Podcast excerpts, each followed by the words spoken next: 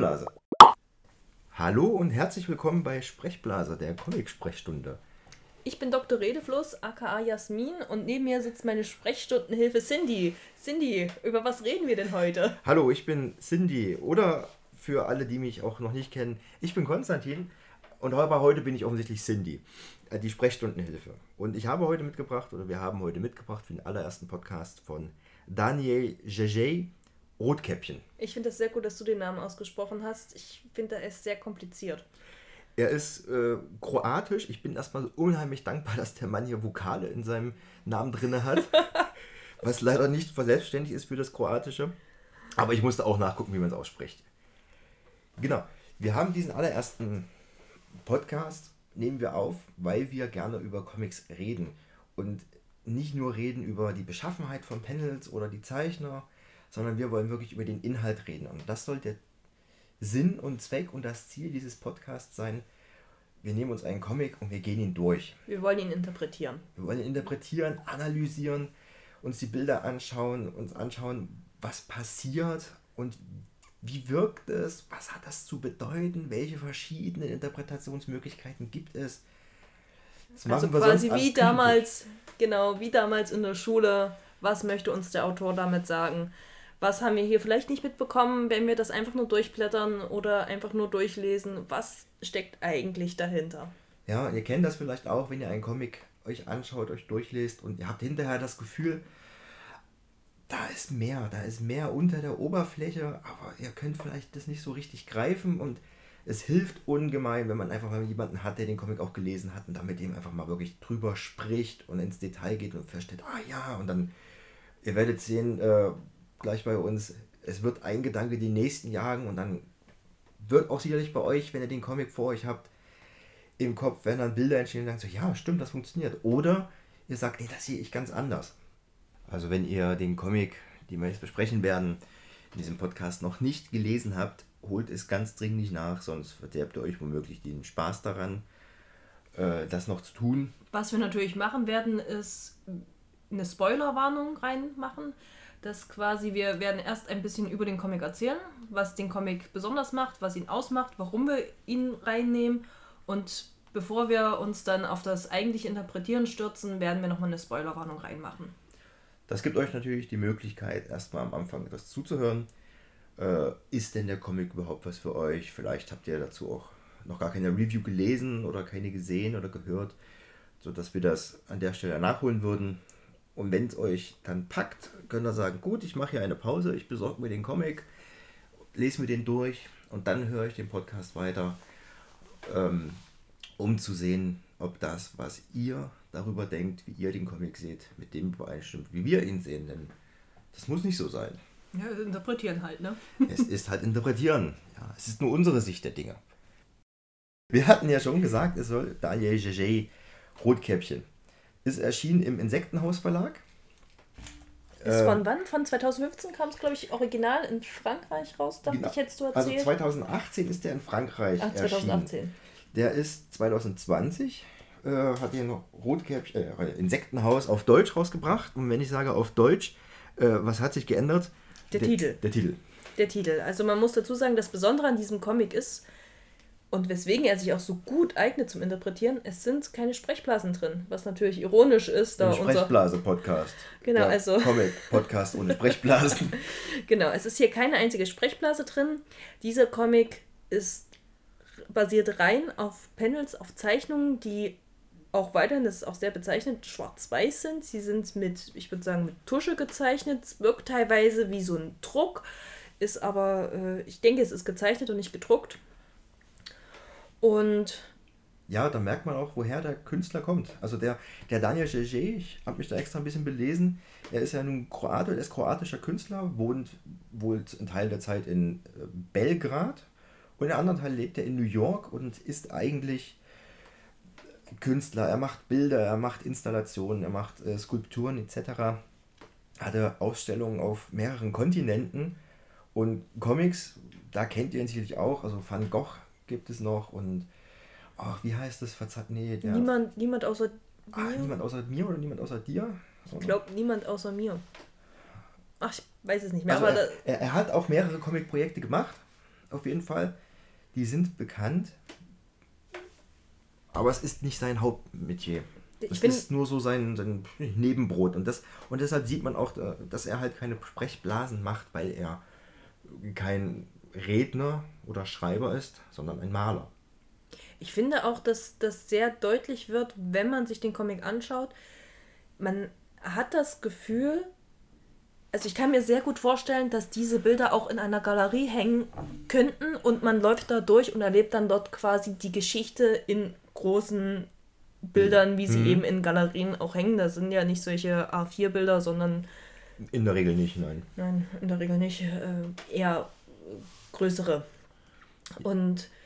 Ja, es tauchen auch immer wieder wirklich abstrakte, also das ist auch wirklich so das Metier. Ich habe mir ein paar Werke von ihm angeschaut, das ist eher so das Metier, also nichts Realistisches und hier tauchen drinne Panels auf und Bilder, die sind wenn die irgendwo an der Wand hingen in der Arztpraxis oder in der Galerie, würde man davor stehen und lange überlegen, so Mensch, was, was soll das überhaupt ja, heißen? Es eignet sich eigentlich perfekt zum Interpretieren. Ja, was wollte uns der Künstler damit sagen? Es ist dafür da, dass sich jeder da seine eigenen Gedanken macht. Wer sich nichts so richtig drunter vorstellen kann, der kann sich ja gerne das Cover von Rotkäppchen anschauen. Dieses Coverbild spiegelt eigentlich sehr schön wider, was uns auch im Comic erwartet dieser Zeichenstil des Wolfs, Rotkäppchen, dieser dunkle Wald, der schemenhaft im Hintergrund eigentlich aber doch gleichzeitig sehr dominant wirkt, das ist schon sehr symbolisch für ja. alles, was hier drin vorkommt. Und der Zeichenstil ist halt genau so wie draußen. Man, man bekommt das, was man sieht. Genau. Im Übrigen, wenn ich jetzt hier so das Cover nochmal sehe, das Einzige, was farbig ist vom Comic Rotkäppchen ist das Wort Rot in Rotkäppchen vorne auf dem Cover. Und auf dem Buchrücken. Und auf dem Buchrücken auch, ja. Und ansonsten ist alles nur schwarz-weiß. Ansonsten ist alles schwarz-weiß und dass es ausgerechnet die Farbe Rot ist. In ich bin natürlich klar wegen Rotkäppchen, aber die, die Farbe, die passt auch sehr gut zu dem, was wir dann äh, im Folgenden erzählen und analysieren werden. Als ja. Symbol für Blut, um das jetzt mal vorne wegzunehmen. Oh, wir haben keinen Spoiler, wir haben keinen Spoiler-Alarm gegeben. Aber eine Geschichte mit äh, Rotkäppchen und dem Wolf, ich denke, ja. da kann man sich auf Blut und Zerstörung in irgendeiner Form einstellen. Ja, also für diejenigen, die es nicht kennen, was wahrscheinlich keiner von euch sein wird, aber ich erzähle also es trotzdem. Wir hoffen nicht. Ja. Ansonsten. Wo seid ihr aufgewachsen? Habt ihr noch nie ein Märchenbuch gelesen? Also wenn, wenn ihr das noch nicht kennt, das Märchen, dann nehmt ihr jetzt ein Märchenbuch und lest euch erstmal kurz die Geschichte von Rotkäppchen durch. Ja, macht das. An dieser Stelle möchte ich jetzt kurz etwas loswerden.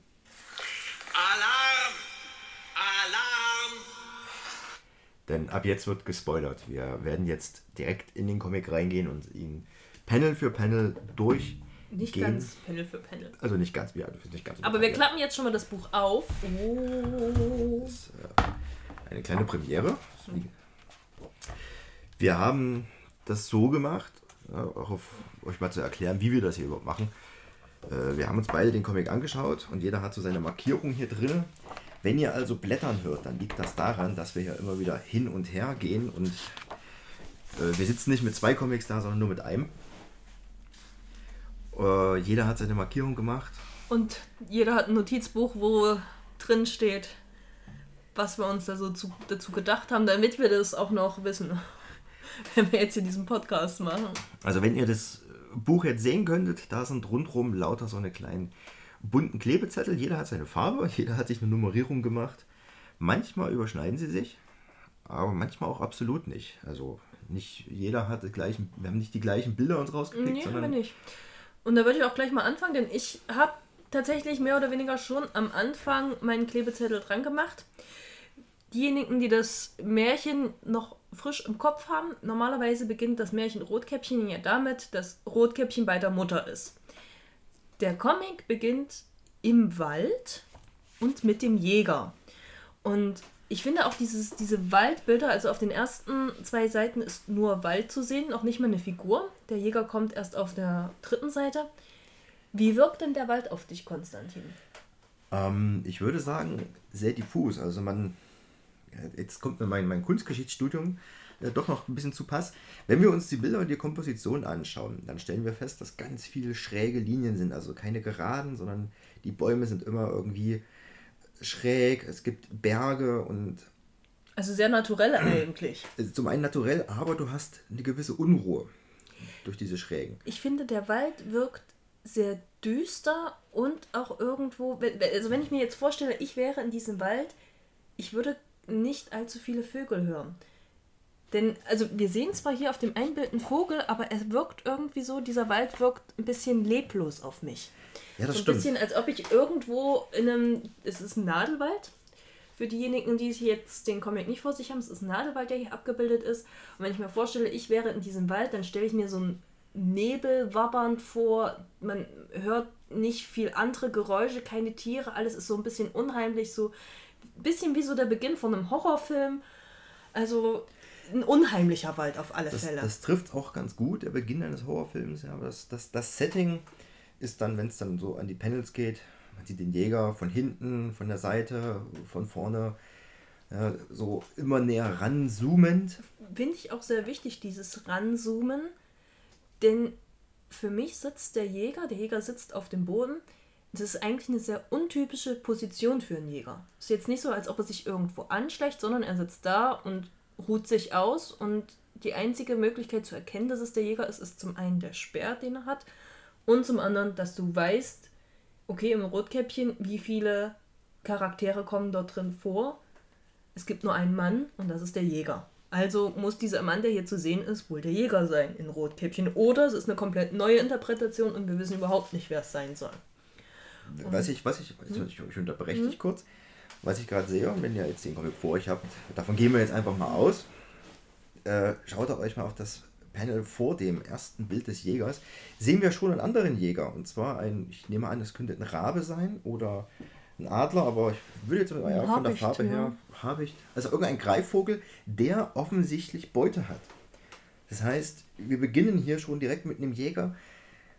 Das, das Thema des Jägers wird eingeleitet über ein Tier, über ein Jagd, oder jagendes Tier. Und erst dann kommen wir zum Jäger, dem Menschen. Und die Art und Weise, wie der Jäger eingeführt wird, finde ich auch sehr interessant oder vorgestellt wird. Denn wir schleichen uns an den Jäger ran. Also man sieht ja. den Jäger erst von weit weg und man zoomt dann quasi mit diesen Bildern ran, als ob man sich an den Jäger ranschleichen würde. Das ist das nicht stören lassen, das ist nur Jasmin, die gerade am Schreibtisch randaliert. Ja, sehr schön. Jetzt wollen wir einen Schritt weiter gehen. Genau, denn das ist umso wichtiger, finde ich jetzt auch das nächste Bild. Da sieht man nämlich den Wolf. Und wenn man, wie der Wolf sich von hinten den Jäger nähert, und man könnte jetzt meinen, dass man vorher dieses Ranzoomen, dass man quasi den Jäger aus der Perspektive des Wolfes gesehen hat. Äh, ja, das stimmt. Ja, man, ja es, es, es rahmt auch so ein bisschen den Jäger. Ne? Wir haben erst den Raben oder den den Greifvogel als Jäger, dann den menschlichen Jäger und dann wieder den tierischen Jäger und dann ein Blick, und das ist für mich äh, scheinbar des Wolfes auf der nächsten Seite. Ich denke auch, das ist der Wolf, ja. Aber er sieht nicht gefährlich aus, finde ich. Nee, der wirkt nicht so gefährlich, das stimmt. Der Jäger sieht da tatsächlich gefährlicher aus. Ja, ist übrigens der Blick, also ich, was Besondere an diesem schwarz-weiß Zeichenstil ist ja, dass man manchmal da sitzt und nicht so direkt weiß, was sieht man jetzt eigentlich. Und hier auf dem Bild siehst du nämlich meiner Meinung nach, ich, ich habe jetzt noch mal kurz zurückgeblättert, äh, da gibt es ein Bild, auf dem man das Profil des Jägers sieht, ja. denke ich. Und ich finde, man kann dort nicht so ganz die Augen ausmachen. Nee, ja, es deutet sich was an, aber das ist, du hast recht, das ist auch sehr kantig, der Typ. Ja. Und der sieht gefährlicher aus als der Wolf. Um das jetzt nochmal zu vergleichen, weil du jetzt gerade äh, gesagt hattest, dass der Wolf eigentlich gar nicht so also nicht so gefährlich aussieht wie der Jäger. Das stimmt. Ähm, was mich beeindruckt hat, hier habe ich nämlich meine erste Markierung gesetzt bei diesem Wolf. Bei dem Blick ist für mich die Frage, wo blickt der Wolf hin? Und der Wolf scheint sich ja von hinten an den Jäger anzunähern und schaut scheinbar dem Jäger über die Schulter. Und wir sehen also den Blick des Wolfes über die Schulter des Jägers auf das Haus. Denkst du, dass, dass der auf das Haus guckt? Also, ähm, für die Zuhörer, wir haben hier leider keine Seitenzahlen, deswegen müssen wir die Bilder so ein bisschen grob beschreiben. Aber ich denke, wenn ihr uns jetzt gefolgt seid, wisst ihr, dass wir irgendwo auf Seite 4 oder so etwa sind. Ja. Ich denke, dass der, dass der, dass der Blick des Wolfes auch ein bisschen der Blick des Jägers ist, die beide auf das Haus schauen. Ich denke irgendwie, ich habe das Gefühl, dass der Jäger auf einer, Anhö auf einer Anhöhe sitzt und nicht unbedingt auf das Haus schaut. Aber gut, das erkennt man hier gar nicht. Aber, Nee, nee, also äh, ja. Also so habe ich das interpretiert für mich. ja, kann, kann durchaus sein. Ähm, das ist im Übrigen hier nicht Großmutters Haus. Nee, das ist das Haus, äh, wo das eigentliche Märchen beginnt. Also ab diesem, wo der Wolf hinblickt, das ist für mich auch so ein Cut drin. Das ist quasi der Anfang des normalen Märchens. Ja. Der, was jetzt auch auf der Aber- folgenden Und Seite das kommt. finde ich umso bemerkenswerter, denn der Blick geht ja nicht auf Großmutter, der Blick geht auf Rotkäppchen.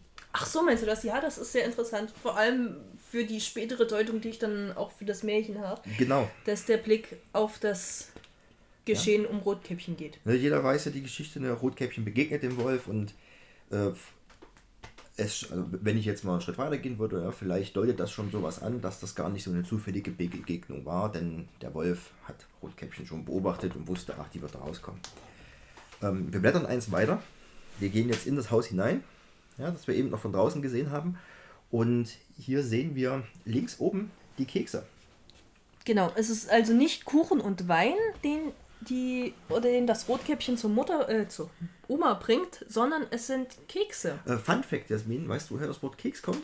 vom Kuchen. Ja, das, nämlich das englische Wort ist ja Cake und daraus wurde das deutsche Wort Keks abgeleitet. Das sind also kleine Küchlein eigentlich. Also es ist gar nicht so weit weg von Kuchen. Ähm, hier finde ich die Form der Kekse Die interessant. finde ich auch sehr wichtig. Die wird uns nämlich später wieder begegnen. Und ich denke, dass das kein Zufall ist, dass das eine Herzform ist. Man hätte ja auch Blumen nehmen können oder Kreise oder irgendwas. Lebkuchenmännchen, ne? Lebkuchen Alles zum Mögliche. Beispiel, alles Mögliche. Ich denke, dass diese Herzen, die hier zu sehen sind, die Herzkekse tatsächlich auch die mütterliche Liebe und Zuneigung und das Geborgene symbolisieren sollen. Denn wenn wir hier auch nochmal auf ein anderes Bild blicken, man sieht die Küche. Küche stellt man sich warm vor, man stellt sich das gemütlich vor. Rotkäppchen spielt mit der Katze. Also es ist alles eine sehr heimliche und vertraute Atmosphäre. Ja, alles alles, alles idyllisch. Ja. Das wirkt alles sehr idyllisch und auch äh, wenn dann Rotkäppchen geborgen. weggeht, wenn sie dann hier auf, der letzten, auf dem letzten Panel, auf, diesem, auf dieser Doppelseite geht, äh, sie scheint zu lächeln, die Mutter schaut ihr noch hinterher und das würde ich sagen, ist eins der fröhlichsten Bilder hier im ganzen, im ganzen Comic. Ja, es gibt auf alle Fälle noch fröhlichere Bilder, die jetzt nämlich dann folgen, wenn ich mich nicht irre. Wir blättern mal Genau, weiter. Jasmin, jetzt- du hast hier. Genau, äh, jetzt sieht man Rotkäppchen, wie Rotkäppchen durch den Wald läuft.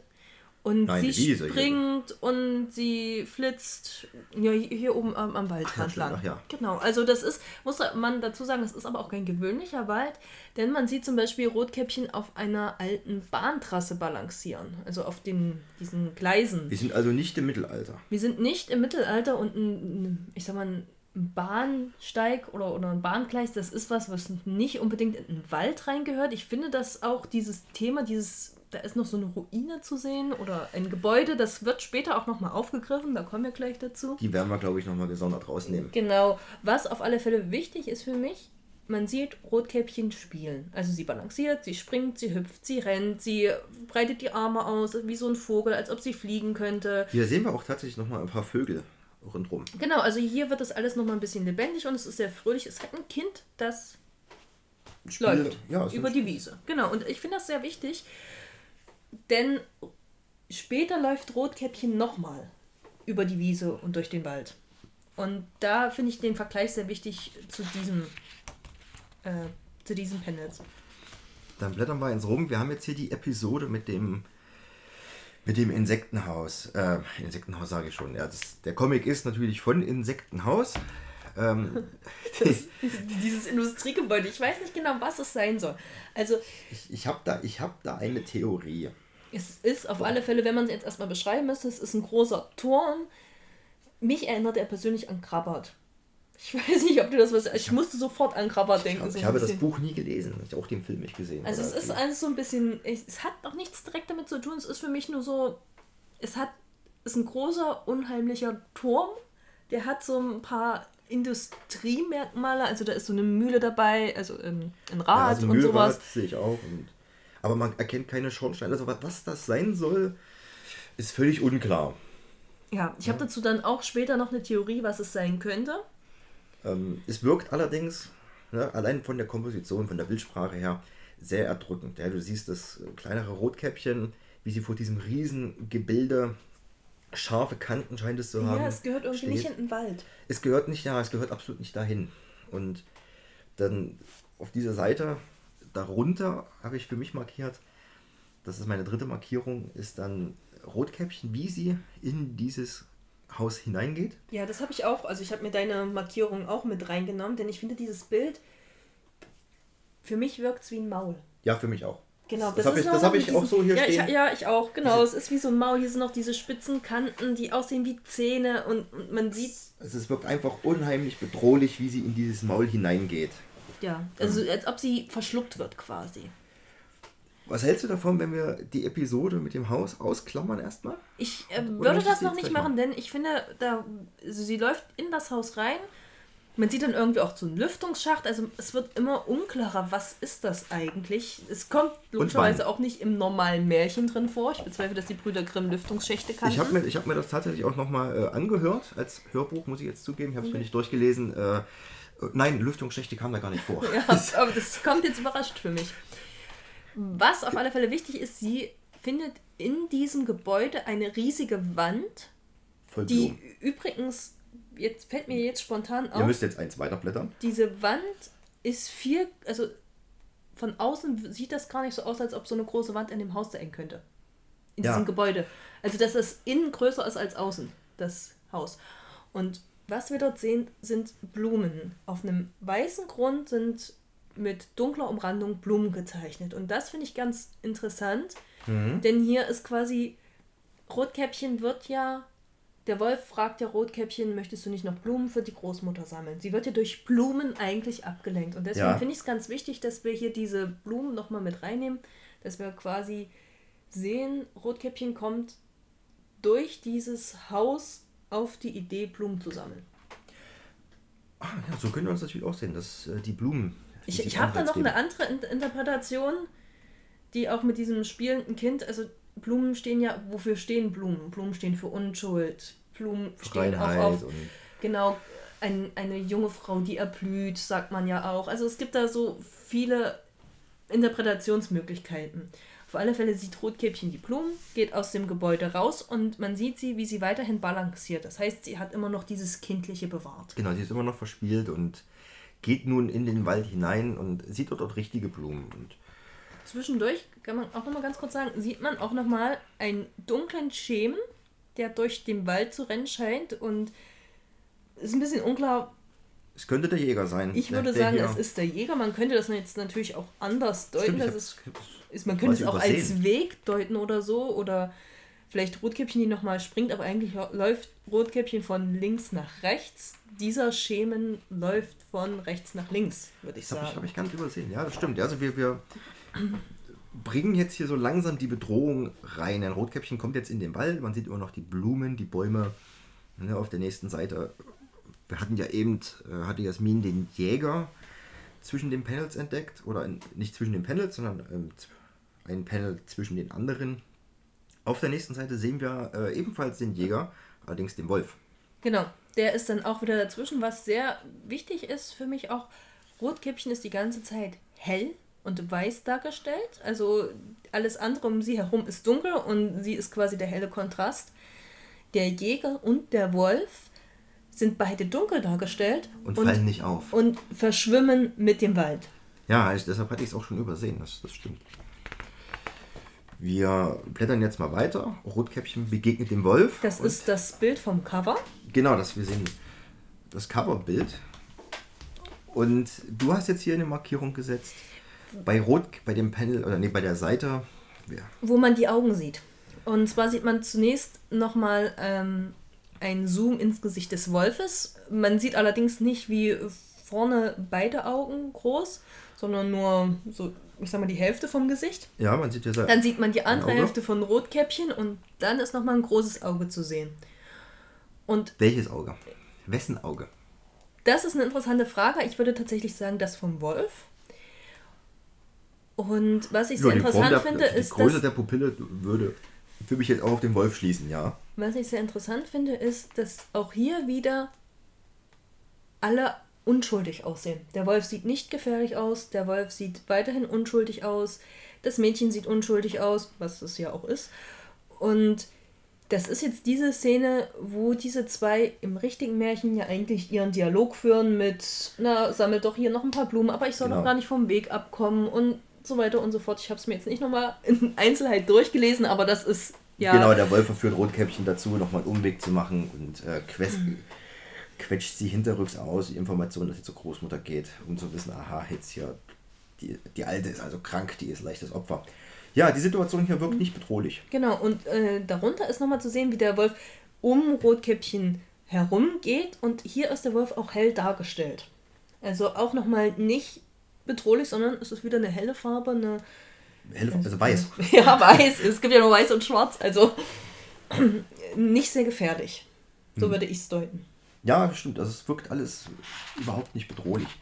Ja, ihr merkt, wir blättern uns jetzt gerade hier einfach mal so durch. Wir gehen ein bisschen weiter auf die nächste Seite. Und die, nächsten, äh, die nächste Doppelseite ist sehr blumenlastig wieder. Diesmal, ne, der Wolf hat ja nun gesagt, oh, pflückt doch noch ein paar Blümchen. Und jetzt scheint er Rotkäppchen zu zeigen, wo die Blumen sind. Und Rotkäppchen setzt sich hin und pflückt. Und der Wolf geht weg.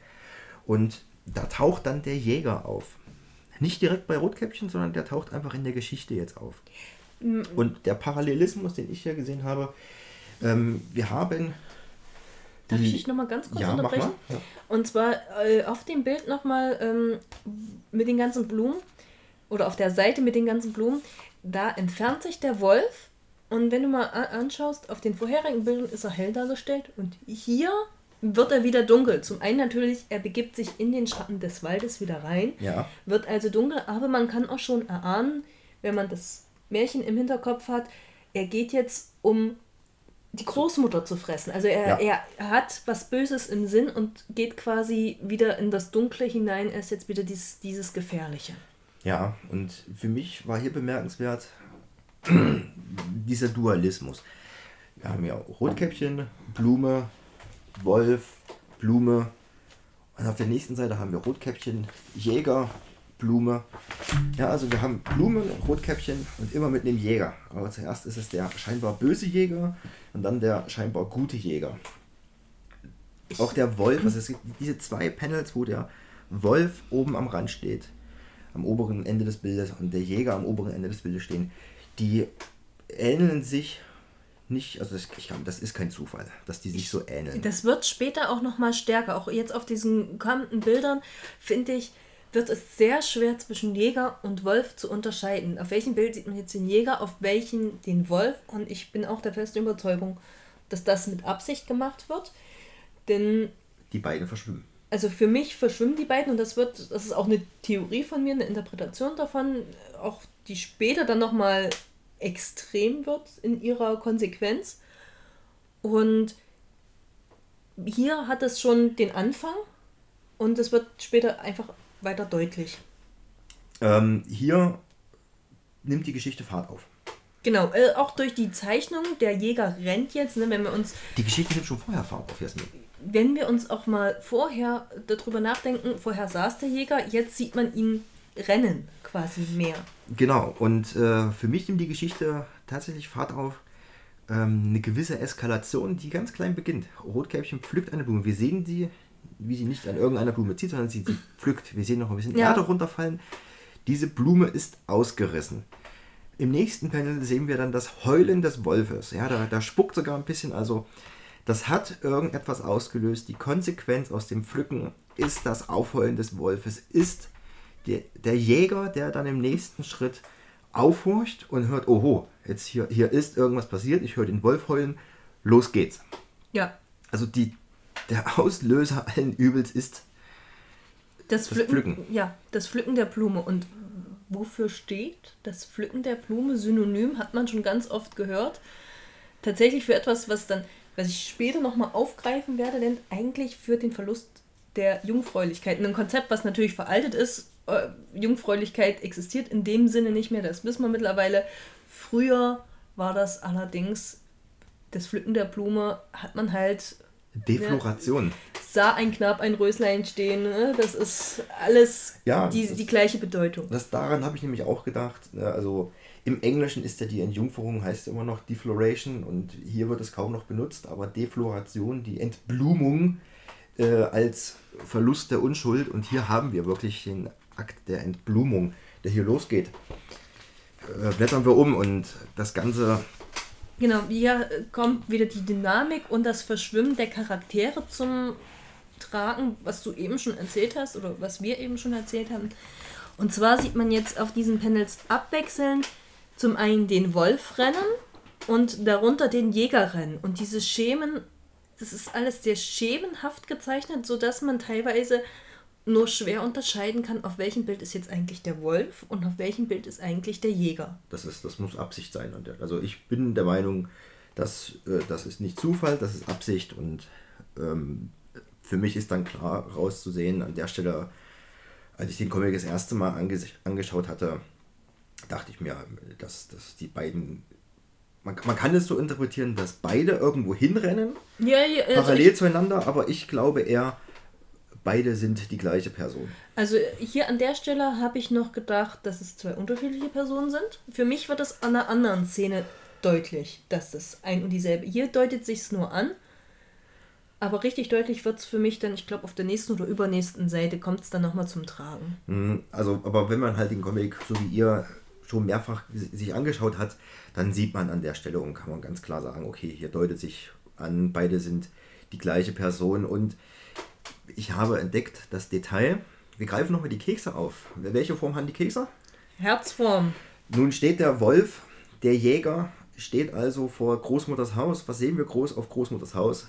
Eine, ein Herz. Das ist, dort gibt es ein kleines Fenster, was in Form eines Herzchens ist. Kennt man normalerweise von Toiletten. Ja, das war auch mein erster Gedanke. Oh, guck mal, der Wolf. Ja, es ist so ein bisschen untypisch, ne? Und der Grund, warum das Herz dort ist, ist meiner Meinung nach folgender. Es symbolisiert die Liebe, die dort Rotkäppchen für Rotkäppchen eigentlich da ist. Das Ja. ist ein Haus, in dem sie ebenfalls wieder geborgen ist. Es ist bei der Großmutter, dort ist sie eigentlich geschützt. Das ist ein sicherer Hafen. Ja, und der, der, ich finde auch, der Übergang ist hier sehr schön, dass der Zoom auf das Herz, äh, ich sage jetzt mal quasi ein, eine Nahaufnahme des Herzes und dann äh, sehen wir wieder Rotkäppchen mit dem Korb. An Und der Stelle kann man, auch, kann man auch denken oder könnte man auch denken, okay, das Herz kann auch ne, äh, aus dem Korb sein. Ja, die Verbindung zwischen Großmutter Okay, und Rotkäppchen ist hier direkt von oben Herz, unten Herz im Korb und in der Mitte das Herz ist hier direkt gezogen. Und die Bedrohung des Wolfes, der dort dasteht und ähm, anzeigt, dass hier etwas passiert. Wir gehen mal etwas weiter. Genau, parallel sehen wir jetzt dazu auch, wie der Jäger sein Messer bereit macht oder sein mm, Speer. Speer, den er mit Hilfe eines Me Speer übrigens auch sehr interessant, wofür das stehen kann. Wir haben ein Phallus-Symbol. Phallus-Symbol. Ja. Er macht quasi sein Phallus-Symbol bereit. Und, Er, dann er, er merkt langsam, wo, wohin die Geschichte geht. und Rotkäppchen läuft auf das Haus zu, in dem sie denkt, Liebe zu erfahren. Und jetzt auf der nächsten Seite ist übrigens für mich eine Schlüsselszene. Und zwar sehen wir zum einen den Jäger und die Klinge des Messers. Ja. was auch, also er, der Jäger ist sich bewusst, dass da jetzt gleich ähm, was äh, Gewalt passieren wird. Ja, der bereitet sich ja vor, explizit. Genau, Rotkäppchen klopft an. Man sieht den unschuldigen Blick. Sie geht zum Bett der Großmutter. Und jetzt ist normalerweise, also Wen erwarten wir denn im Bett? wir erwarten im Bett die Großmutter. Und nee, den, den erwartet Rotkäppchen. Wir kennen aber das Märchen. Wen Wir, erwarten wir erwarten den Wolf. Man Genau. sieht eine Kapuze von der Figur im Bett. Und die nächste Szene oder das nächste Panel zeigt, Die Kapuze wieder. die Kapuze wieder und unter der Kapuze ist der Jäger zu sehen, nicht der Wolf. Und dieses Bild ist für mich so dieser, wer sitzt jetzt eigentlich im Bett? Es müsste ja eigentlich der Wolf sein, aber jetzt sehe ich den Jäger. Warum sehe ich den Jäger? Ja, Gigi, kann ja Gigi arbeitet sehr viel damit, zu, äh, uns im Unklaren zu lassen, was sehen wir wo oder wen sehen wir wo. Und warum sehen wir denn dort? Denn eigentlich hat der, der Jäger hat ja hier noch überhaupt nichts zu suchen. Selbst, also angenommen, der Jäger wäre hier in dieser Geschichte eine komplett positive Person, die einfach nur Großmutter und Rotkäppchen retten will. warum sehe ich den an dieser Stelle, wenn er so positiv ist? Und das ist der entscheidende Punkt, wo mir dann klar war, im Bett sitzt nicht der Wolf oder vielleicht sitzt ein Wolf im Bett, aber es ist der Jäger. Ja. Dieser Wolf ist der Jäger. Das ist Und- für mich an dieser Stelle deutlich. Er ist wieder mega bedrohlich dargestellt. Man sieht seine Augen nicht, alles ganz düster, nur so diese kantige Figur. Und direkt daneben sehen wir Rotkäppchen, Lächelnd lächelnd mit einer Blume in der Hand. mit einer Blume. Genau, also wird auch hier wieder für mich deutlich, dass diese Blume nicht einfach, also dass die Blume symbolisiert Unschuld. Die Blume symbolisiert Unschuld und Rotkäppchen gibt auch viel mehr. Beim nächsten Panel sehen wir das, ich, Panel sage ich immer. Auf der nächsten Seite sehen wir dann, sie bietet nicht nur die Blume an, sondern sie bietet auch ein Herz an. Ja? Ihr Herz, ihre Liebe. Das bietet sie alles an, bis sie irgendwann feststellt, ihr Blick sagt dann, ähm, warte mal, hier stimmt irgendwas nicht. Ja, Und dann blickt sie wieder in die Augen des Wolfes, der immer noch nicht bedrohlich wirkt. äh, bedrohlicher als vorher. Also wenn, wenn du dir anschaust, wie die, Ja, aber er ist, er ist noch nicht, er ist noch nicht bedrohlich, bis dann auf einmal die Bestie zum Vorschein kommt. Ja. ja. Und da haben wir wirklich, der, der Wolf äh, scheint aus dem Bett heraus zu wabern. Also es ist, das ist Zu wachsen. Er ist auf einmal überdimensional groß und er hat ein riesiges Maul, mit dem er komplett, wie auch im Märchen, Rotkäppchen verschlingt. ja, es ist, aber vorher ist er sehr anatomisch geblieben, anatomisch korrekt, auch mit den Größenverhältnissen. Hier geht er komplett raus aus dieser Genau. realist, scheinbar realistischen Anatomie. Äh, Die überspitzte Darstellung vom Wolf, der auch sehr, nur, nur noch schemenhaft gezeichnet, nicht so schön detailreich, sieht sehr Und das ist eine riesengroße Bestie auf einmal geworden und Rotkäppchen hält noch die Hand nach oben, um sich davor zu schützen, um sich das abzuwenden, das Übel, was über sie hereinbricht. Und die Blumen liegen da und das Ganze spielt am Bett. Und das ist auch hier, muss man ganz klar sagen, ja, das ist, das ist das Bett wieder. Das Bett, äh, wo der Wolf hier über das Mädchen herfällt. wie auch im Originalmärchen, allerdings hier mit einer vollkommen anderen Interpretation. Ähm, ja, sie, gibt, sie gibt ihr Herz, sie gibt ihre Liebe, sie gibt ihre Blume, also ihre Unschuld. Würde ich sagen, die Blume können wir vielleicht sagen, steht für die Sexualität. Ja, würde ich, würd ich schon sagen, dass, dass das irgendwo die erwachende Sexualität, das ist auch das, was ich in diesem Gebäude gesehen habe. Sie entdeckt das auf einem Bild, ist vielleicht auch so eine Art Selbsterkenntnis, Selbsterforschung, entdeckt, oh, hier ist was und entdeckt dann die Blume in der Realität und ist bereit, diese Blume jemand anderen zu geben und erfährt dann Gewalt. Und dieses, ja, durch die Bestie, sie versucht sich davor zu schützen, durch die Hand, was wir jetzt gerade auf der letzten Seite oder auf der Seite gesehen haben. Und wenn man jetzt umblättert, dann sieht man, und das ist einzigartig jetzt hier gerade in diesem Buch, man sieht statt mehrerer kleine Panel nur zwei große Panel auf Die Doppelseite. auf den, auf den Doppelseiten. Und auf der einen Seite, die ist mehr oder weniger komplett schwarz und hat nur eine ganz, so einen ganz kleinen weißen, ja, wie so eine Art Flamme. ja, sieht aus Oder wie die obere Spitze einer Ich, Flamme. ich wollte dich auch fragen, was, was siehst du in diesem Bild? Ich würde auch sagen, es ist die obere Spitze einer Flamme. Es könnte, ja, ne, ist Aber- es vielleicht auch das Fell, was über sie hereinbricht? Ist es das Licht am Ende des Tunnels? Ist es ihre Flamme, die erlischt? Ja, das, das Maul, das sich äh, über ihr schließt. Das Genau, das kann sehr viel sein. Und auf aber egal wie, es ist auch nicht die, wenn, wenn wir bei der Flamme bleiben, es ist auch nicht die ganze Flamme, sondern es ist halt nur die, die, die Spitze und das, das wirkt so wie, es ist erdrückt vom Schwarz, also wie erlöschend. wie erlöschend, genau. Passt zum Thema Tod. Denn im Original, was heißt im Original, in der, in der Grimmschen Version, äh, frisst der Wolf Rotkäppchen, Rotkäppchen ist tot. Erstmal. Ja, Oder also zumindest weg von der Man Bildfläche. denkt, sie ist tot. Ja.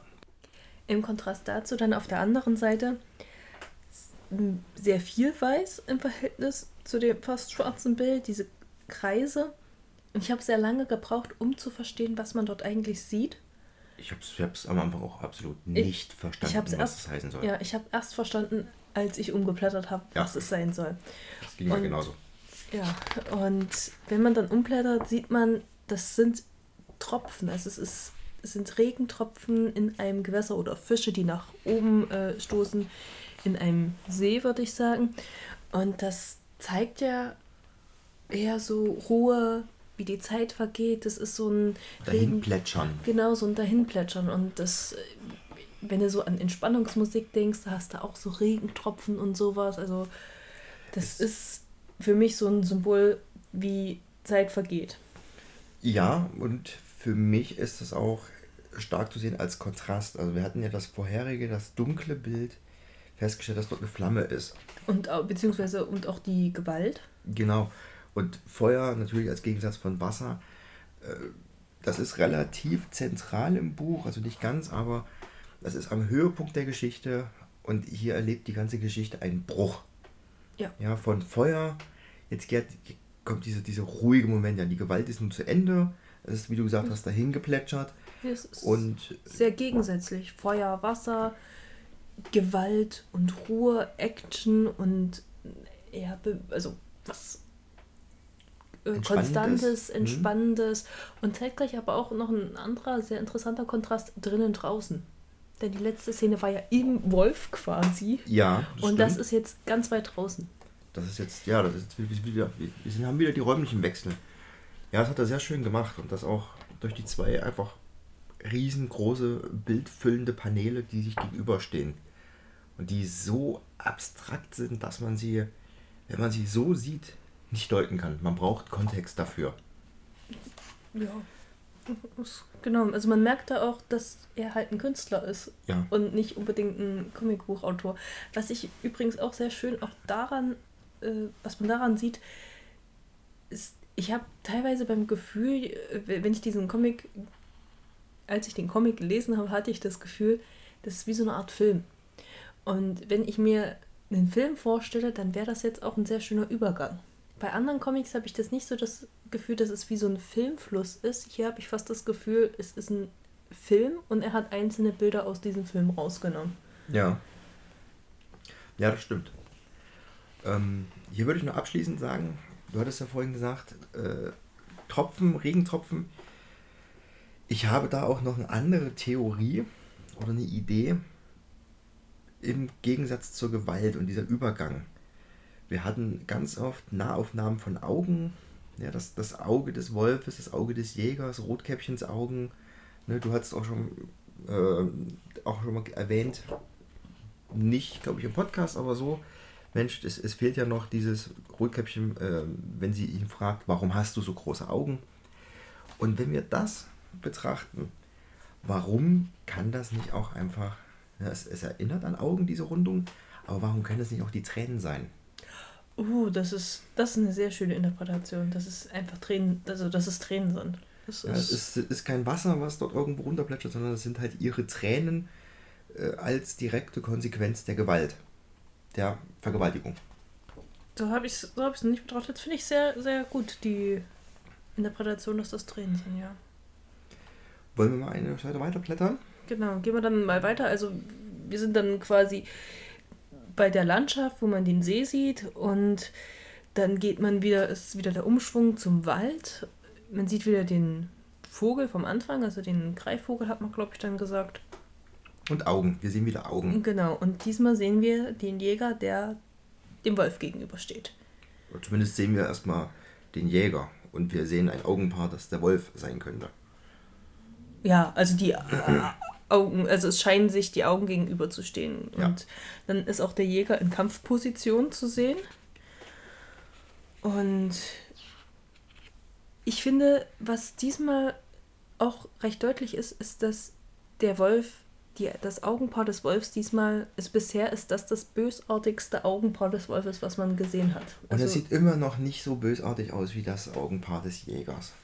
Das stimmt. Aber im Vergleich zu den vorherigen Ja. sieht man, okay, hier, hier ist was gefährlich. Er hat auch hier irgendwie, ich weiß jetzt nicht, ob das Blut sein soll, der Wolf hat irgendwie auf einmal was Schwarzes noch mehr im Gesicht, so ein Spritzer. Ja, es, ist, es, Das es hat er den gestört. vorher nicht. Genau. Das hat sich auch etwas hat sich beim Wolf verändert. Und jetzt habe ich mir auf der nächsten Seite nämlich den Wolf markiert. Da sieht man eine Großaufnahme des Wolfs, wie er zähnefletschend dasteht, das Blut und die Geifer tropfen ihm vom Kiefer. Und ähm, für mich ist es ein Bild, also er hat sich quasi genommen, was er wollte und steht nun triumphierend über dieser Liebe und über dieser Geborgenheit. Ja, wir haben unter Mhm. ihm das Haus. Das sieht man quasi zwischen den Beinen, hat. das sieht man zwischen den Beinen des Wolfs, da sieht man das Haus im Hintergrund. Genau, ganz klein und da ist auch dies, das Herz ist wieder ganz dominant. Und der Wolf zähnefletschend, der Spritzer, das könnte Blut äh, darstellen. Also ja, ich denke, das ist Blut. Ich hätte sonst gedacht, dass er so äh, Sapper oder sowas, dass er das als weiß genommen hätte. Also ich denke, er wählt hier bewusst, also der Künstler wählt hier bewusst die dunkle Farbe, um Blut zu symbolisieren. Ja. Und dann kommen wir halt zu dem Kampf. Also wie, wie siehst du den Kampf? Der Ich- Kampf zwischen Jäger und Wolf. Was ist, was, was, was ist das für dich für ein Kampf? Ich finde, was erstmal deutlich wird, ist das, was er ist die Unterschiede und Gemeinsamkeit zwischen Jäger und Wolf. Also man sieht Augen des Jägers, Augen des Wolfs. Die Bewegung des Jägers, die Bewegung des Wolfs. Und dabei sehen die sich sehr ähnlich wieder. Aber Genauso halt wie spiegelbildlich. Genau, äh, äh, spiegelbildlich, also aufeinander zu. Genau, er hat immer auch dann von dem einen das linke, von dem anderen das rechte Auge und aufeinander zu. Also so wie zwei Seiten einer Medaille.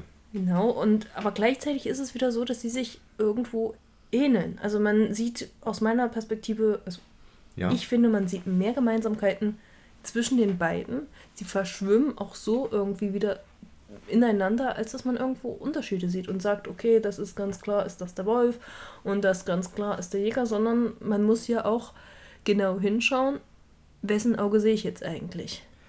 ja, Wer, wer ist das jetzt, der sich hier bewegt? Klar, ne, man hat Hinweise wie, da ist der Speer. Aber zum Beispiel ist auch der Wolf auf zwei Beinen. Ja, der Wolf wird hier anthro anthropomorphisiert, ja, wird also vermenschlicht, da kriegt er eher eine menschliche Haltung und Statur. Und auf dem unteren äh, Panel, äh, oben diese, diese vier Gegenüberstellungen, dann der Kampf direkt, sieht man, wie der Wolf rechts quasi verschwimmt. So sich, wie so eine Auflösungserscheinung hat der Künstler hier äh, gewählt, wie, als würde er sich in Nebel an der Stelle auflösen, wie, wie Thanos, wenn er schnipst, äh, wenn sich die Leute alle verschwinden. Und auf der anderen Seite, auf der linken Seite beim Jäger, greift der Künstler das genau wieder auf. Also das ist und verwebt es gleichzeitig auch mit dem Jäger, der ebenfalls solche ähm, Auflösungserscheinungen, nenne ich das jetzt mal. Tatsächlich zeigt. finde ich, das ist eine Wolke. Ja, du, du sagst Wolke, aber ich sag, das ist mehr. Okay. aber, du hast für- auf alle für- Fälle für mich recht. ist das so dieses, man kann sie nicht mehr klar voneinander abgrenzen. Genau, also du, sie haben dieselbe Wurzel. Also die Beine sind relativ nah beieinander. Die Beine sind ineinander verwurstelt sozusagen. Ja. Und nun die Oberkörper sprießen quasi aus dieser gemeinsamen Wurzel heraus. Rechts ist der Wolf, links ist der Jäger. Und ich habe rechts und links nicht vertauscht. Das hast du gut gemacht, ja. ja, danke.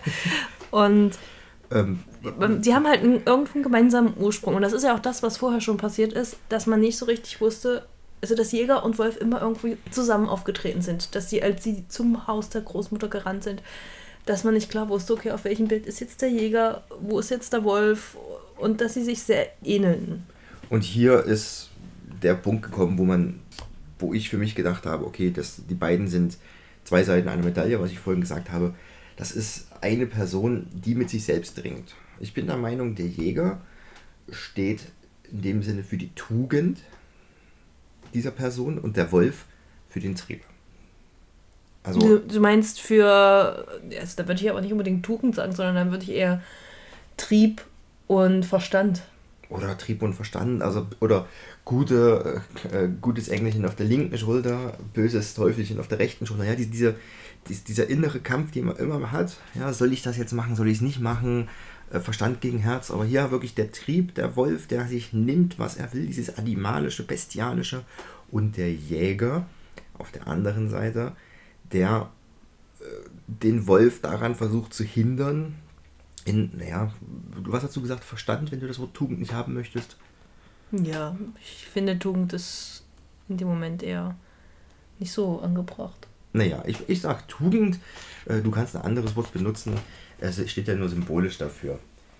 Ähm, und am Ende, nach dem Kampf, wir blättern jetzt eine Seite weiter, der Kampf geht weiter, wird immer blutiger, völlig unübersichtlich.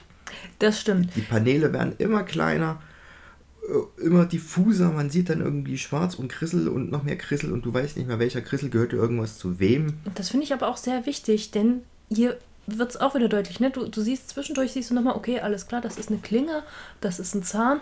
Wieder diese Gegenüberstellung von den Waffen des jeweiligen Ja, äh, Protagonisten. Und dann aber irgendwie wird alles immer kleiner und verschwommener und du weißt nicht mehr, wer ist Jäger, wer ist Wolf. Gibt es überhaupt einen Unterschied zwischen Jäger und Wolf? Die werden immer kleiner, die Panel. Und dann plötzlich das ganz große Panel, wo der Jäger den Wolf aufspießt. Ja, das Gute hat gesiegt. Die Tugend hat gesiegt in dem Moment. Für den Moment. Wobei auch da, wie er das macht, also ich finde die Komposition sehr schön. Er hat dann, man sieht so leicht die Rundung des Erdballs äh, an, am Wald. Die Linien führen alle ins Zentrum. Also ist wirklich der Jäger genau im Mittelpunkt. Dennoch. Und fehlt den Wolf, der Wolf oben drüber. Genau. Er fehlt den Wolf, aber der Wolf steht dennoch, obwohl er verloren hat, über der ganzen Angelegenheit. Und das, ähm, das, das, das, das finde ich, ist nicht Zufall. Er hätte den Wolf auch nach unten packen können, diese klasse Drachentöter-Geste. Genau, ja, das hat er aber nicht gemacht. Er hat den Wolf nach oben aufgespießt und das lässt den Wolf quasi auch immer noch einen letzten Triumph, weil er dennoch über der ganzen Angelegenheit steht, obwohl er für den Moment besiegt ist. Finde ich aber auch interessant. Man könnte es auch so deuten, wenn man sich das jetzt als Kampfszene vorstellt, sicherlich, dass der Wolf springt, damit er über dem Jäger ist und sich quasi mit seinem Gewicht selbst auf den Speer. Quasi von seiner eigenen Last äh, das, die, erdrückt. Genau, dass er sich quasi in gewisser Weise selbst auch mit umbringt. Ja, und. Das ist sein eigener Unter, also dass er selbst sein Untergang ist.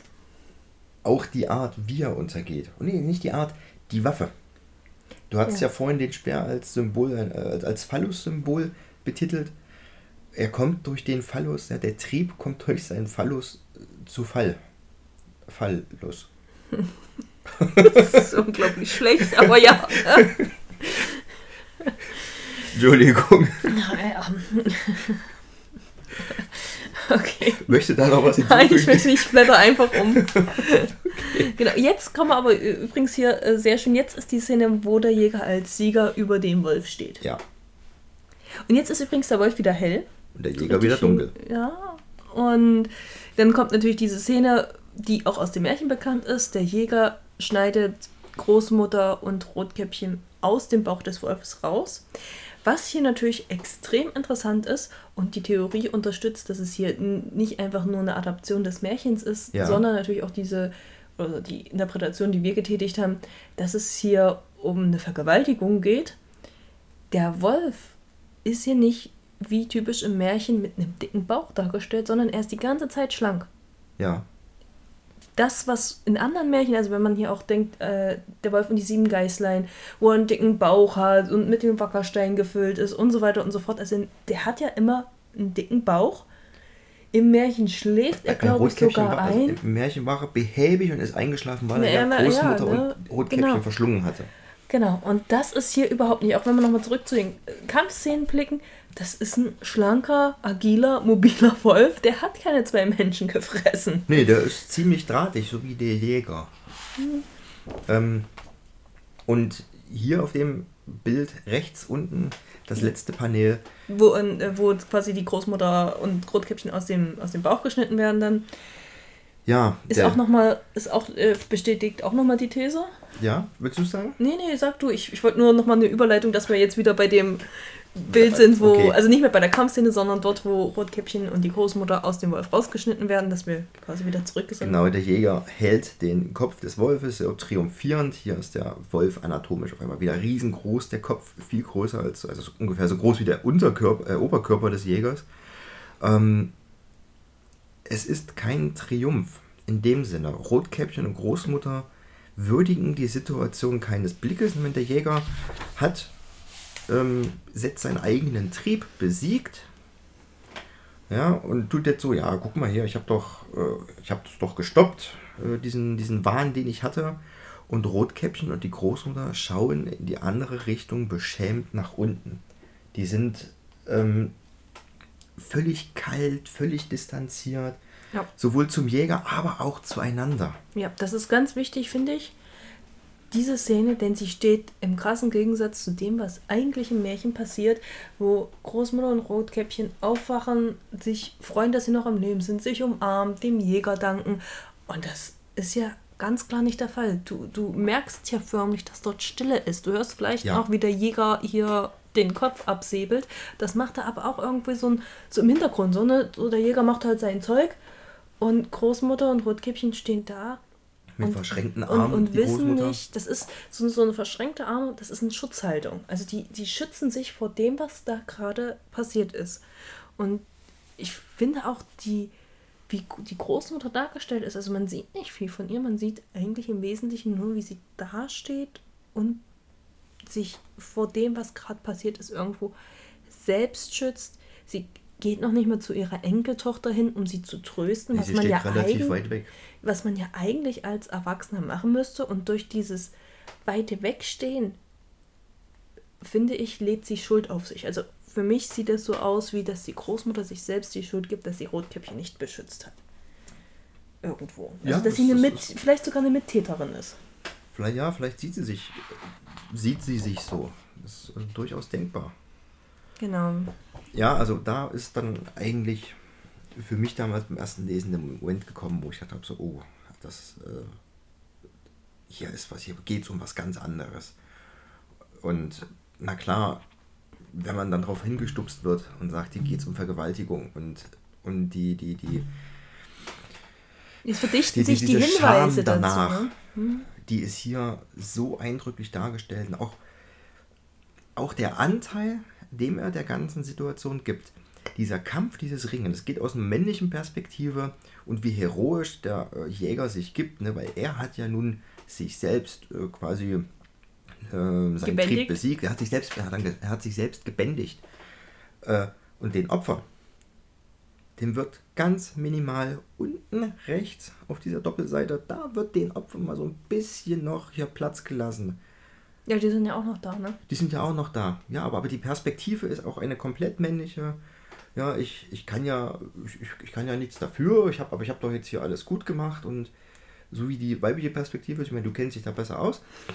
Ja. Du bist ja quasi wie so eine Art Frau und, Danke. ähm, und die fällt hier komplett runter. Das stimmt. Auch wenn du, wenn du weiterblätterst, auf der nächsten Seite siehst du erstmal den Jäger. Du siehst, wie der Jäger die Szene verlässt mit dem Kopf des Wolfs in der Hand. Ja, er stiehlt sich raus aus der Nummer. Er hat, ja jetzt, Genau. er hat damit nichts mehr zu tun. Ja. Äh, sehr interessant ist, er lässt die Waffe hier. Und Und zumindest nur das Messer. Den Phallus nimmt er mit. Vielleicht ist das, den Stab, sein vielleicht Wanderstab. ist das Messer ja äh, das Kondom. Weil er hat es, äh, nach dem Kampf hat er das Messer direkt abgemacht. Das wäre quasi das, das als Kondom, aber äh, vielleicht, vielleicht führt das Also auch jetzt- zu weit. Entschuldige. Ich denke schon, dass das jetzt so weit führt. Gut. Also wir haben auf jeden Fall Kondom. Kondomo. Kondomo der Wolf. Ja. Nee, ich meinte jetzt eher dich damit, aber gut. Ja, zurück zu dem, zu dem, was wir hier sehen. Also der Jäger verlässt die Szene, lässt sein Messer dort und dann schwenkt die Bildführung wieder zurück zur Großmutter, die weiterhin mit dem Rücken zu, Gro äh, zu Rotkäppchen steht, die Arme verschränkt hat. Man sieht nicht ihr Gesicht, es ist eine Kapuze drüber. Es ist also wieder diese beschämte, schuldige, sich selbst irgendwie umarmende, schützende Perspektive, wo du denkst, ja, so, sehen, so sieht niemand aus, der glücklich ist. Definitiv nicht. Und dann kommt was, was ich auch sehr bezeichnend finde für einen Missbrauch. Ja. Denn Rotkäppchen geht zur Großmutter und legt ihr die Hand auf die Schulter. Das Opfer sagt, es ist nicht so schlimm, es ist nicht deine Schuld. Obwohl es vielleicht doch die Schuld der Großmutter ist. Ich weiß es nicht. Das wird hier Aber nicht dem- so richtig, liest man nicht so richtig Dem, raus. dem kindlichen, jugendlichen Opfer wird hier eine Stärke abverlangt, die man eigentlich gar nicht abverlangen darf. Durch dieses Bild habe ich dann auch nochmal über die eigentliche Botschaft des Märchens nachgedacht. Nämlich, das Märchen dient ja eigentlich dazu, dem Kind beizubringen, hör auf deine Eltern, geh nicht weg vom Weg. Ja. Mach das nicht. Wenn man das jetzt mit diesem Hintergrund betrachtet, dass gra- quasi ein Missbrauch stattgefunden hat, ist das nichts anderes als Victim Blaming. Du Ja. bist dran schuld, Rotkäppchen, dass du diesen, diese Gewalt erfahren hast, weil du hast dir die Blumen gepflückt. Ja, und im Prinzip auch das Märchen ist eigentlich, ist eigentlich, wenn man das aus der heutigen Sicht sieht, mit diesem ganzen MeToo und was man nicht alles in den letzten Jahren Ja, sehe, gelernt bekommen hat, dieses, äh, dieses Märchen ist komplett, also es ist komplett falsch von der Botschaft her. Denn nicht Rotkäppchen ist schuld, dass es gefressen wurde, dass die Großmutter gefressen wurde. Es ist nicht schlimm, dass Rotkäppchen Blumen gesammelt hat. Der Wolf ist der Täter. Und Rotkäppchen hat, kann nichts dafür, dass das passiert ist, was passiert ist. Weder das, was hier im Buch zu, äh, zu passieren scheint, noch das, was im eigentlichen Märchen passiert. ist ein sehr spannender Punkt, habe ich so auch gar nie gesehen. Und wenn ich jetzt aber dieses Bild anschaue, wie sie wirklich traurig, betröppelt, betrübt, verstört, also komplett im negativen Gefühlschaos versunken, die Hand auf die, auf die Schulter der Oma legt, das ist, ähm, es erinnert mich an so Situationen, wenn Kinder fragen, ob sie jetzt schuld an irgendetwas sind. Ne? Mama und Papa streiten sich, sind sie schuld. Und hier ist wieder sie, scheint, was du gesagt hast, die, die Schuld zu akzeptieren erstmal bei sich zu suchen. Wobei, ähm, zwei Bilder weiter, Ich würde hier gerne was sagen? Ja, ja, zu diesem Griff nach dem Messer. da würde ich auch gerade was sagen, ja. Ach so, das meinst du mit ja zwei, zwei Bi- Bilder weiter. Das, okay, entschuldige. Ja, ich dachte, jetzt war jetzt irgendwie gerade bei zwei Seiten weiter. Ja, zwei Bilder weiter. Genau, greift sie zum Messer. Und das ist für mich auch gleichzeitig, also die- dieser Tiefpunkt, äh, wo sie sich bei der Großmutter entschuldigt, ist auch gleichzeitig so ein Wendepunkt für sie, für ihre persönliche Geschichte. Der Griff zum Messer zeigt nämlich, dass sie sich nicht ergibt. Die Großmutter, die steht wie versteinert seit äh, ganz vielen Panels da, verschränkte Arme, wie eine Statue. Ja, selbst die Berührung ihrer, ihrer Groß... Nee, Enkels, äh, Großkind wollte ich gerade sagen. Ihres Enkels kann sie nicht erweichen. Äh, nur Rotkäppchen, die wird aktiv, die wird tätig. Ja, ich finde auch, dass äh, Rotkäppchen im Gegensatz zur Großmutter ein bisschen nachdenklich dasteht. Die Großmutter, die sieht für mich sehr äh, schuld, schuldig aus irgendwo. Man, man sieht ja nicht viel von ihr, ihr Gesicht. Unter anderem auch deswegen, was du gerade we- wegen dessen, was du gerade gesagt hast, weil sie so wie so eine Statue dasteht. Sie ist eben nicht aktiv, aber Rotkäppchen sieht für mich so ein bisschen aus wie okay, jetzt muss ich mich irgendwie in dieser neuen Situation zurechtfinden. Sie sieht für mich so ein bisschen nachdenklich auch aus und dieser Griff nach dem Messer ist für mich okay, ich möchte, dass sie nicht das Opfer ist. Sie, dieser Gedanke, ich möchte kein Opfer sein. Ich eigne mir diese Waffe als also ich eigne mir das an als Waffe. Also quasi die Stärke aus dem Was- Desaster herausgreifen. Ja, also das so genau. das klassische, was mich nicht umbringt, das macht mich jetzt in diesem Fall stärker. Ja. Und dieses Messer macht sie jetzt stärker. Ja. Ja, ja, ist ein schöner Einsatz. Habe ich, hab ich so auch noch gar nicht gesehen. Wollen wir eins weitergehen? Ja, genau, wir können weiterblättern. Das ist quasi, die, die nächsten Seiten zeigen nicht viel, zeigen immer noch, wie die Großmutter weiterhin vor dem Haus steht, wie man das Haus verlässt, zum Wald überschwenkt. Und dort sieht man Rotkäppchen diesmal mit dem Messer in der Hand am Waldrand langlaufen. Und es wird immer dunkler. Es- Ja, ja, der Wald wird immer dunkler und Rotkäppchen wird immer kleiner vor den riesengroßen Bäumen. Verlorener wirkt es. Also Ist aber immer noch hell dargestellt. ist, hier ist sie wieder hell dargestellt. Ja, der Kontrast ist ganz klar. Und sie wirkt jetzt aktiv. Die ganze Körperhaltung ist aktiv und dann äh, könnte man jetzt natürlich vermuten, also ich habe damals gedacht, oh, jetzt irgendwo wird eine, Ge- irgendwas wird passieren, aber ich konnte mir nicht vorstellen, was denn. Der Wolf war ja schon tot. Ja, die Geschichte endet hier eigentlich. Ja, Aber- aber, sie läuft weiter mit dem Messer in der Hand. Wo Genau. will sie jetzt eigentlich hin? Also mit, mit das, das Märchen endet hier, aber hier endet nicht die Geschichte hier. Und da kommen wir zu dem äh, fast spannendsten Teil des ganzen Comics. Wir kommen wieder zurück zu dem Haus. Und was ich ganz wichtig finde, ist die Art und Weise, wie sie zu diesem Gebäude läuft. Wenn du dich mal zurückerinnerst, Ja. am Anfang ist sie spielend dorthin gelaufen. Da hat sie balanciert, da hat sie Vögel nachgeahmt, da ist sie gesprungen, gesch äh, gerannt. Und jetzt läuft sie zielgerichtet mit einer Waffe in der Hand durch. Das klingt ganz schön gruselig. Sieht ein bisschen gruselig aus für die, die den Comic gerade nicht vor sich haben. Sie läuft mit einer Waffe in der Hand durch den Wald zielstrebig irgendwo hin. Ja. Und zwar zu dieser Industrieruine, so haben die es betitelt. Es gibt wieder diesen, dieses Bild, wo sie vor dem Maul quasi Ja. steht, vor diesem Eingang des Gebäudes, das eigentlich fast identisch aussieht zu dem anderen. Sieht wieder mit diesen Zacken sehr ja, wie Maul Maul aus, nur dass sie halt in diesem Fall statt einem Korb ein Messer in der Hand hat. Ja, und ich finde, das ist auch sehr schön. Panelmäßig, das, das Bild ist genau an der gleichen Stelle wie das andere Panel. Es ist unten links auf einer Doppelseite. Also man, könnt, man hat hier wirklich wieder so eine äh, Wiederauftauchen dieses Themas. Ähm, und hier ist mir damals aufgefallen beim ersten Lesen, sie wirkt auf einmal bedrohlich. Denn sie hat das Messer in der Hand und das Maul. Das Maul wirkt weniger bedrohlich. Diesmal scheint die Gefahr von Rotkäppchen auszugehen. Ja. Also scheinbare Gefahr, ja, aber das, die wirkt hier auch total entschlossen und nicht so schlumperig oder hertrottend wie im ersten Bild. Ja, und auf dem ersten Bild, also wir, wir haben sie gerade beide nochmal ähm, vor uns liegen. Auf dem ersten Bild ist sie eher so erstaunt, so wie, was ist denn jetzt dort? Und auf dem anderen, da sind die Füße stehen weiter auseinander. Die ganze Haltung ist aktiver, bedrohlicher, wie du schon sagtest. Ja, also man hat das Gefühl, jeden Moment jetzt passiert irgendwas. Und es passiert auch was. Sie kommt rein und hat halt die Blumen. Diese, genau, steht wieder vor dieser Wand, wo in, im, beim ersten Besuch dieser, dieses Gebäudes war diese Wand voller weißer Blumen. Das ist schwarz, das ist alles schwarz, das ist weg. Genau. Man, man sieht noch, dass da Blumen mal waren, aber das die ist weiß? Ach, nee, ist egal. Und das ist jetzt alles, ist jetzt alles schwarz und Rotkäppchen steht da und hier scheint jetzt irgendwie so die. Ja, ist alles, die, die sind verdorrt. Die Blumen, die sind, Die sind, verdorben. besudelt, die sind besudelt. Besudelt ist auch, hab- besudelt ist sogar noch viel besser, denn ähm, hier ist wie so eine Art, als ob jemand drüber gemalt hätte. Ja. Sieht das aus. Also besudelt passt viel besser als äh, Ja, verdorben. wie, wenn du irgendwo ein schönes Graffiti hast und dann kommt irgendjemand, macht da seinen Tag drüber und da steht dann einfach nur so, äh, willst du ficken? Ja, nein, vielleicht. Anna, ich liebe dich. Einfach total dreckig und sie steht jetzt hier und guckt sich das an, dieses Besudelte und holt, sich, sich- holt es sich wieder. Ja, das, das kommt aber nicht direkt. Sie fässt es erstmal an und dann schwenken wir wieder rüber zum Jäger.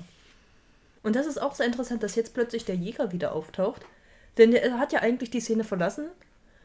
Und wie du schon sagtest, das, das. Märchen war ja schon längst zu Ende. Und jetzt sehen wir auf einmal den Jäger wieder, wie er da auf seinem Er hockt da wieder wie so eine Art Thron oder genau so Ausguck oder genau, sowas. Ausgucksposten da hat der äh, Kopf des Wolfs ist auf dem auf dem Speer bzw. auf dem Stab aufgespießt und dann gibt es ein Bild, wo er zur Seite zum Wolf hinguckt und der Wolf, also der Wolfskopf quasi ihn anguckt, haben wir wieder dieses Gegenüberliegende und äh, um ehrlich zu sein, ich weiß nicht so richtig, warum der jetzt plötzlich wieder auftaucht hier an der Stelle. Außer um nochmal zu verdeutlichen, dass Wolf und Jäger ich, ich glaube. sehr verbunden sind. Also ich glaube, der taucht an dieser Stelle ganz explizit auf, ähm, um diese Szene im, ich nenne es mal im Insektenhaus, um diese Szene in diesem Haus, Du meinst in dieser Ruine? genau in dieser Ruine, ähm, zu unterbrechen und nochmal daran zu erinnern, was vielleicht der Auslöser ist. Ah, okay, ja. Und vielleicht auch, um, Ja, um, um- zu um- verdeutlichen, dass auch ein bisschen Zeit auch irgendwo vergeht. Ich denke auch dafür, aber vor allem, für mich ist das wirklich so ein, so ein Unterbrechen, so wir haben doch nochmal einen Schwenk. Ja, sie könnte jetzt so drinnen einfach das machen, was sie macht, und hätte die Pen jetzt rauslassen können, aber das hat er nicht gemacht. Das haut sogar von der Aufteilung ziemlich gut hin, aber er hat es nicht gemacht, er hat das reingemacht, um uns als Leser, uns Betrachter äh, in die Erinnerung zu rufen, warte mal, hier war doch dieser Jäger und dieser Wolf und diese ganze Gewalt, dieses, diese sexuelle Übergriff, der da von ihm kam. Oh ja, um, Das um, muss irgendwas damit zu tun haben mit dieser Szene, die wir jetzt gerade sehen. ja, und um auch nochmal zu verdeutlichen, was wir denn womöglich eigentlich sehen, äh, also was wir gesehen haben an dieser Wand mit den Blumen, dass das tatsächlich ihre Sexualität irgendwo darstellen soll. Ja. Und man sieht hier, bevor der Jäger kommt, sieht man noch, wie sie mit der Hand auf diese Farbe fest, die, oder ja, auf das fest, was Ja, sie- über sie- diese, sie- diese Blumen gerade fühlt, Sie ist. versucht ein Gefühl dafür zu kriegen, was da passiert Ja, ist. so dieses, wie, wie man das halt macht, wenn man irgendwie nicht ganz glauben kann, was gerade passiert ist, dass man vielleicht irgendwie das berühren möchte, anfassen möchte, was, ob noch was zu retten ist. Und dann sieht man wieder diesen, ja, den Jäger. Und das finde ich ist eine sehr schöne Interpretation zu sagen, okay, der wird hier gezeigt, um zu zeigen, er ist derjenige, der dafür verantwortlich ist. Ja, und sie steht nun auf dieser Leiter und fängt an, Im da Haus. rein zu kritzen. Man sieht dann, das, Genau, sie das benutzt- könnte erst irgendwas, äh, Ja, sieht erst aus wie so ein Schnurrbart, ja, also Schnurrhaare. Katzen, Katzenhaare oder sowas. Später wird dann klar, dass es, ähm, dass es Blumen sind. Ja, ei- eine Blume. Es ist eine Blume. Sie Eine ritzt Blume. eine ganz, ganz große Blume. Also man sieht, sie verlässt das Gebäude. Wieder in diesem, in diesem Gang, der nichts Kindliches mehr hat. Der ja, der hat alle so Unschuld ein- verloren. Sie, ja. sie, sie geht davon weg, hat alle Unschuld verloren, ist nicht mehr so kindlich. Und dann sieht man aber noch, auch nicht mehr bedrohlich. Sie hat dieses Messer nicht mehr dabei. Genau. Sie ist nicht mehr so auf, auf Krawall gebürstet. Ähm, und dann sehen wir diese eine Blume. Ja. Ich hab- Und genau, man sieht diese Wand, die vorher, wo am Anfang waren da Blumen drauf, dann war sie ja komplett äh, die Blumen besudelt und jetzt hat sie selber dort eine Blume reingeritzt. Das finde ich ist auch eine sehr wichtige Szene. Das ist eine schöne Botschaft, Ja, weil sie sich damit ähm, die Deutungshoheit zurückholt. Ich meine, sie hat, Ja. sie hat mit Gewalt ihre Unschuld verloren und mit Gewalt, mit diesem Messer, versucht sie sich das hin wieder zurück. Das, das geht natürlich nicht. Ne, das ist nur ein Überdecken der ganzen Sache, aber sie versucht und holt sich damit wirklich einfach diese, die, diese Hoheit zurück. Ne, sie, die lässt sich nicht unterkriegen. Also ich finde, diese Blume ist ein absolutes Zeichen von Stärke. ja, das ist dieses, ich hole mir alles wieder und ich mache jetzt weiter mit meinem, ich, Es- wie du es- sagtest, ich lasse mich davon nicht unterkriegen, ich Es ist Lass nicht mich so davon vorher. nicht zeichnen, sondern ich bestimme über mich selbst. Und an der Stelle habe ich mir dann auch so gedacht, naja, vielleicht ist dieses gesamte Gebäude, was ja irgendwo unfertig aussieht, von dem man denken könnte, das ist eine Baustelle, vielleicht ist das tatsächlich einfach ihr inneres Selbst. Und das Quasi Gerüst, wie Gedankengerüst. und sie geht das Mhm. erste Mal in sich hinein und sieht, oh, kriegt eine Idee von Pubertät, Sexualität und geht dann, nachdem das so beschädigt worden ist, nochmal hinein in sich selbst, Ja. um das zu reparieren, um das Ganze zu machen, was noch zu retten ist. Bei der Blume habe ich, äh, da, da, da habe ich ganz lange drauf geschaut auf diese Blume und habe überlegt, Mensch, wie kann ich das deuten? Was, was bedeutet das für mich? Und ich bin auch an einer Stelle hängen geblieben bei der Leiter. Wenn ihr jetzt diese Blume anschaut, die, die ist da einfach nur als Blüte und die hat keinen Stiel. Scheinbar. Also die hat aber einen Stiel, das ist die Leiter. Ja. Die Leiter ist aber nicht Teil des Bildes. Die Leiter, also ne, das, Das Bild gezeichnet, Bild, das, was sie gezeichnet hat. Genau, die Leiter ist quasi, und das ist für mich, habe ich mir das so gedacht, die Leiter ist die, diese Brücke, die sie schlägt zwischen ihrer Realität und ihrem, ihren Gedanken. Denn sie hat Ja. jetzt die Gedanken, ihre, das, das was, du gezei was sie gezeichnet hat, was du gesagt hast, dieses Gedankenhaus, wenn das ihre, ihr, ihr, ihr, ihr Geist ja, ist, mhm. dann ist die Leiter die Brücke, die sie von ihrer Realität in ihre geistige Welt schlägt. Ja. Und ja daraus auch, erblüht, ne, aus daraus erblüht dann halt diese äh, neue Hoffnung. ich finde es übrigens auch sehr bezeichnend, dass die Blume so, so eckig und so unsauber gezeichnet ist. Man merkt eben, das ist nicht das, wie es natürlich dort war, wie es Ja, das wirkte vorher organischer auf dem, Let auf dem Genau, das ist jetzt sehr künstlich. Und Ja. man, man merkt eben, dass das jemand, also dass das ein ein Versuch ist, da irgendwie, ja, wie soll, wie soll ich sagen, dass das eben jemand macht, der ungeübt darin ist. Dass das einfach so der erste Versuch ist, irgendwie sowas zu machen. Ja. Genau. Und dann sieht man, wie Rotkäppchen hochschaut.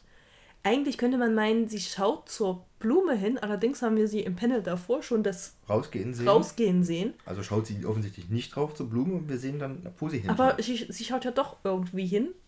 Zwar nicht in der Geschichte, aber auf der Seite. ja, das stimmt.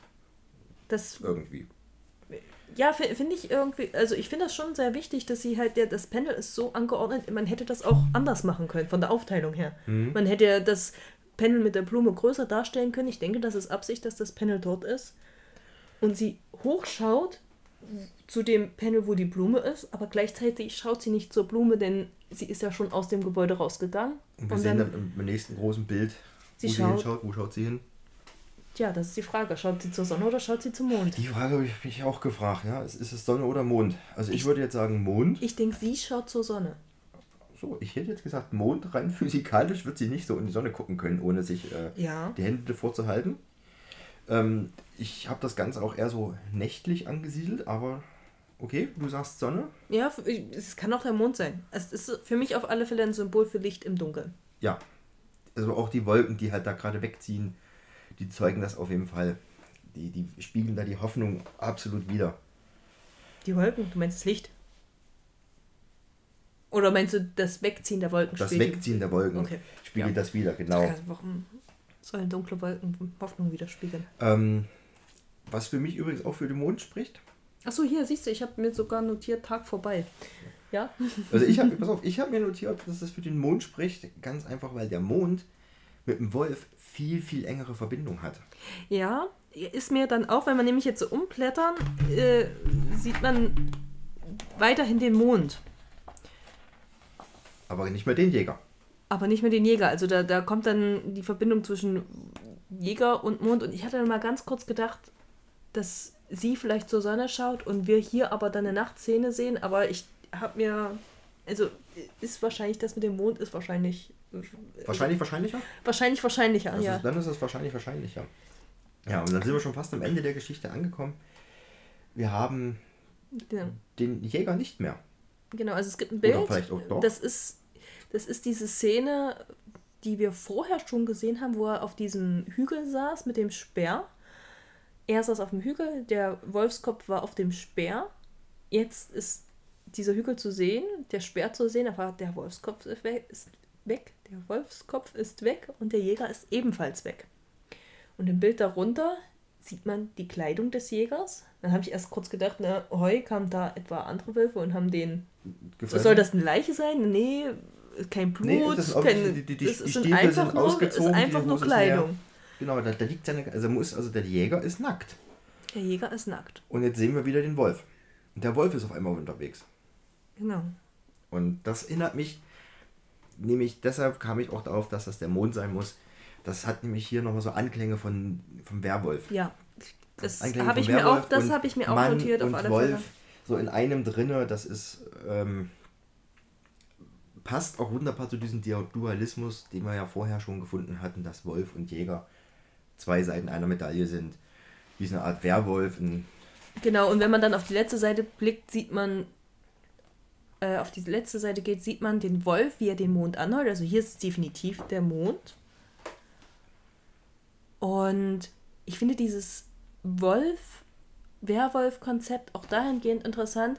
Wir sehen hier die Kleidung, die der Jäger ablegt und er wird dann scheinbar zum Wolf.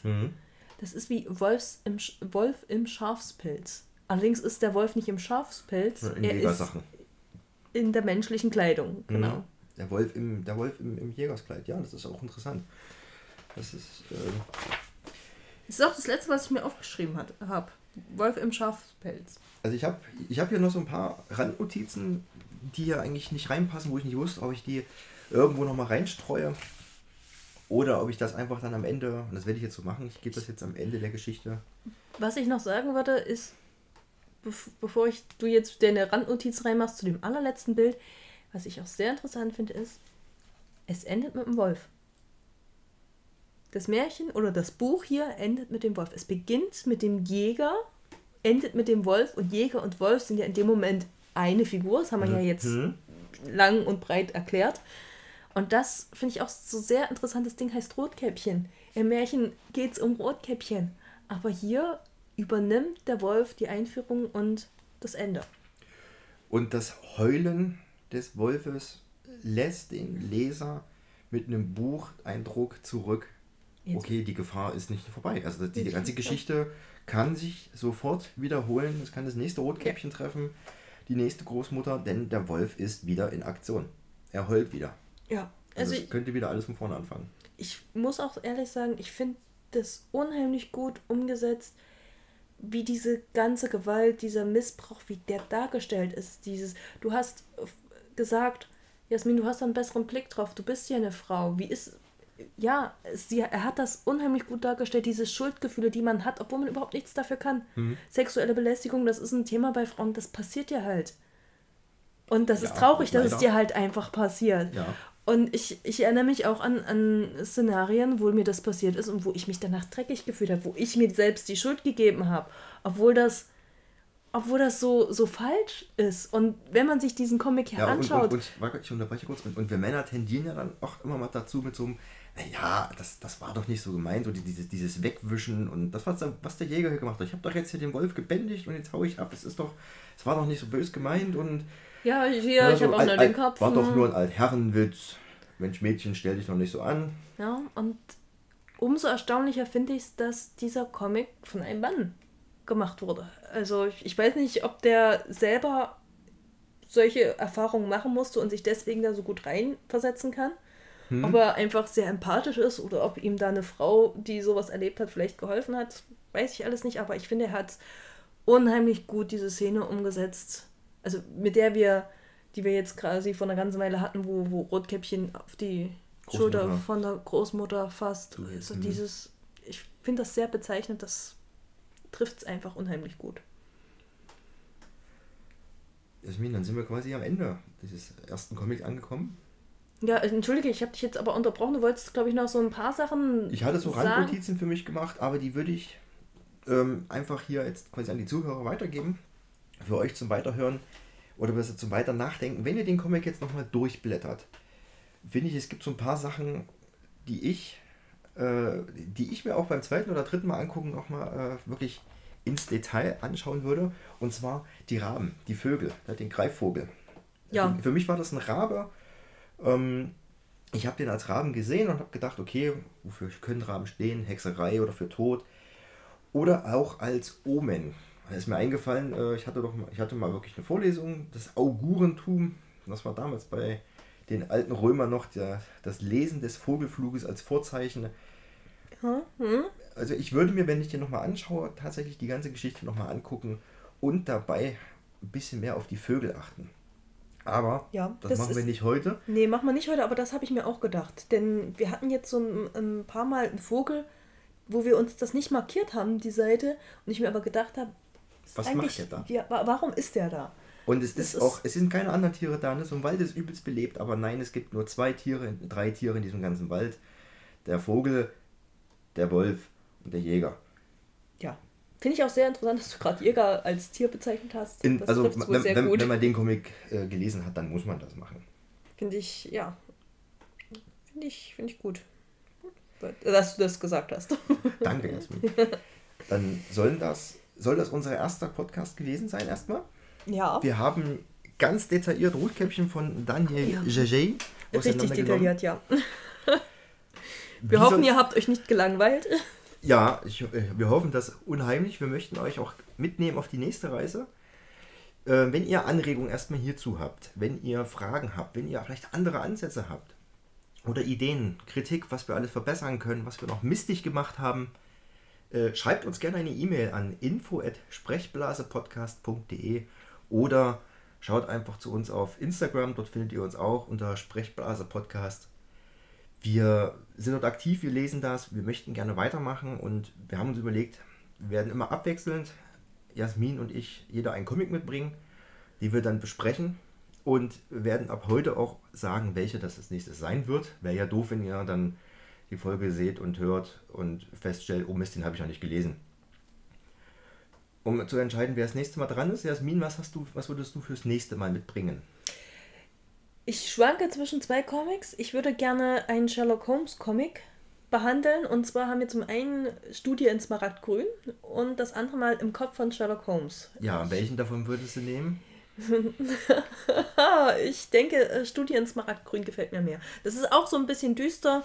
Das Okay. gefällt mir, ist ein bisschen besser. Also wir werfen jetzt ich. gleich eine, eine von meinen Schiedsrichtermünzen. Jasmin, du darfst dir auch die Farbe aussuchen, schwarz oder rot. Ich nehme schwarz, weil das sehr düster ist, was Okay. ich vorgeschlagen Also habe. sollte jetzt gleich schwarz kommen, dann lesen wir als nächstes Studie in Smaragdgrün und besprechen das.